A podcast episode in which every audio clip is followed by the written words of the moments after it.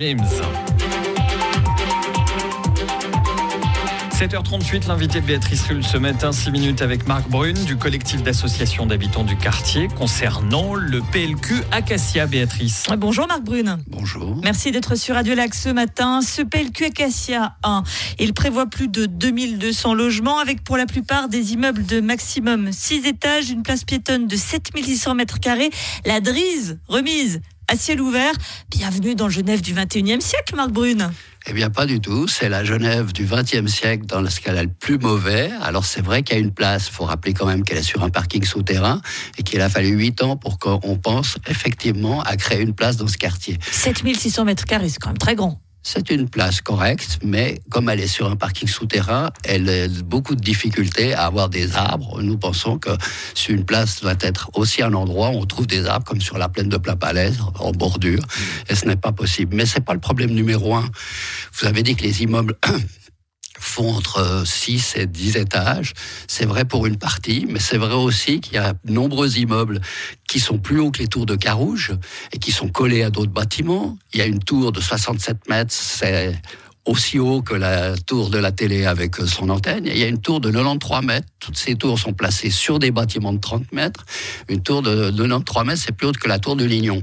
Et au pied, on trouve souvent des surfaces commerciales. Il y a 20 000 mètres carrés de surface commerciale. à notre avis, le problème essentiel de ce quartier, c'est que l'État a joué le promoteur, qu'il joue le promoteur, et dans lequel il y a beaucoup trop de surfaces commerciales qui seront évidemment chères parce qu'il n'y a pas de loyers qui sont fixés. Ils sont fixés par le marché, c'est-à-dire par les investisseurs. Alors justement, ces surfaces commerciales, on va rappeler que le terrain il appartient à la fondation PAV. Elle pourra donc veiller à une variété des commerces. Vous aurez donc bien votre kebab à côté de la supérette, Marc Brune. Tout va bien?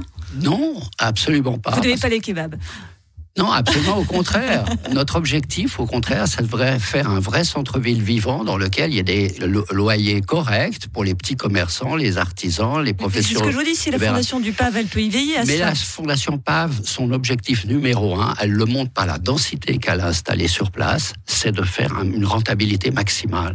Et il n'y a aucun contrôle des loyers qui est prévu dans le règlement ni dans la loi sur les surfaces commerciales. Et on a vu au Vernet et dans d'autres cas que les surfaces commerciale, même sur les terrains de l'État, s'aligne sur, le, sur le marché libre.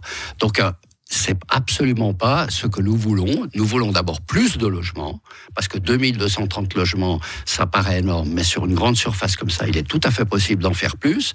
Nous voulons moins d'activités, avec des loyers accessibles, et d'autre part, nous voulons des espaces verts réels. La promenade de la Drise n'est pas un parc. Vous voulez davantage de logements, mais en même temps, vous voulez pas de grandes constructions. Comment on fait? Parce que la surface, elle est ce qu'elle est. Ben oui, mais à partir du moment où on réduit les activités commerciales, on l'a prouvé par une euh, démonstration sommaire, on peut très très bien faire 2400 logements au moins avec un parc de 10 000 m2 qui n'existe pas sur place et qui est indispensable. Et d'autre part, écarter les bâtiments, faire que l'air circule, ce qui n'est pas le cas dans, le, dans les constructions actuelles où l'air est enfermé. Alors on est d'une part dans l'ombre parce que les bâtiments sont serrés et d'autre part en été, on est dans ce qu'on appelle îlots de chaleur parce que l'air ne, ne, passe pas. Et si en plus on écarte les rues qui sont très étroites, on arrive à planter beaucoup plus, à notre avis facilement le double de ce que le, département prévoit. Ah, il y avait déjà beaucoup de critiques sur ce PLQ. Il a été revu avec une densité abaissée au cœur du quartier, la forme des îlots des, des immeubles qui étaient repensés, des immeubles même qui sont moins hauts. On vous a quand même entendu, on a modifié ce PLQ.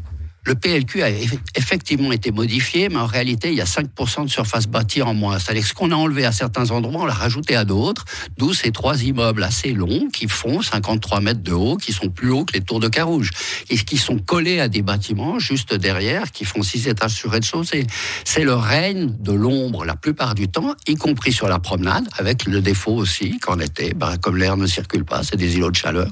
Et en plus, toutes ces cours, il y en a 12, elles sont très bruyantes et la moitié ne sont pas en pleine terre parce qu'il y a des surfaces commerciales ou parce qu'il y a des parkings dessous. Le règne de l'ombre avec tout de même 340 arbres, 340 arbres plantés, plus la drise qui est remise à ciel ouvert c'est quand même un peu végétalisé là aussi, hein, 340 ah, arbres. Vous avez tout à fait raison, c'est un peu végétalisé. C'est-à-dire que 340 arbres, ça paraît énorme. Il faut savoir qu'au Vernet, on en a battu 113 sur un périmètre beaucoup plus petit, froidement. Et en réalité, le département dit à cet endroit, on aura 21% de canopée. La canopée, c'est la projection au sol du feuillage des arbres de plus de 3 mètres. 21% en même temps, ils réclament dans les quartiers habités où c'est beaucoup plus difficile de planter des arbres, ils réclament 30%.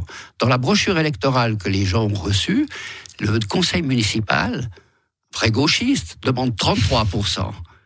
Et nous, nous pensons qu'avec un parc qui n'existe pas et qui est indispensable pour deux raisons. D'une part pour le divertissement des gens et d'autre part aussi pour le refroidissement. Parce que c'est ce que Berne déclare, mais à Genève on fait toujours mieux que ce que la Confédération recommande. On recommande de faire des parcs de 10 000 mètres carrés pour assurer un rafraîchissement notamment la nuit. Donc là, pas difficile de doubler le nombre d'arbres. Si il y a un nom à ce PLQ, tout est bloqué pour 15 ans. Alors on sait déjà que le PAV, ça fait 20 ans qu'on en parle. Là, ce sont nos arrière-petits-enfants qui le verront, peut-être. Eh bien, le 15 ans, ça c'est Robert Kramer qui le dit, parce qu'il est dans une période électorale, enfin, euh, euh, disons de référendaire.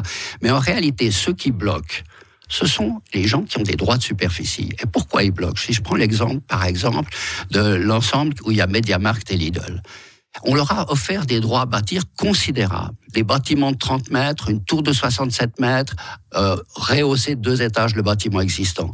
Et ils disent non, non, on va pas partir tout de suite.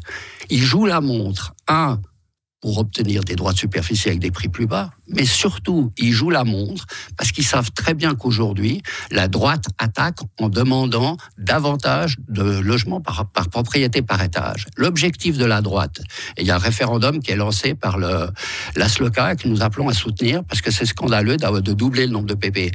Mais l'objectif de la droite, il va plus loin. Il est de faire au PAV ce qu'on a fait ailleurs, c'est-à-dire un tiers de logements avec des loyers contrôlés, un tiers de loyers libres, un tiers de PP. Évidemment que les investisseurs, ils ont intérêt à attendre quelques années.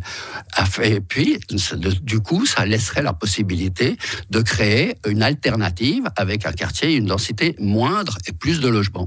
Et avec un nom, donc, selon vous, à mettre dans l'urne concernant ce PLQ Acacia. Merci beaucoup, Marc Brune. Je rappelle que vous êtes membre du collectif d'associations d'habitants de quartier. Merci d'avoir été sur Radio Lac. Interview à retrouver sur toutes les plateformes habituelles et bien évidemment en podcast sur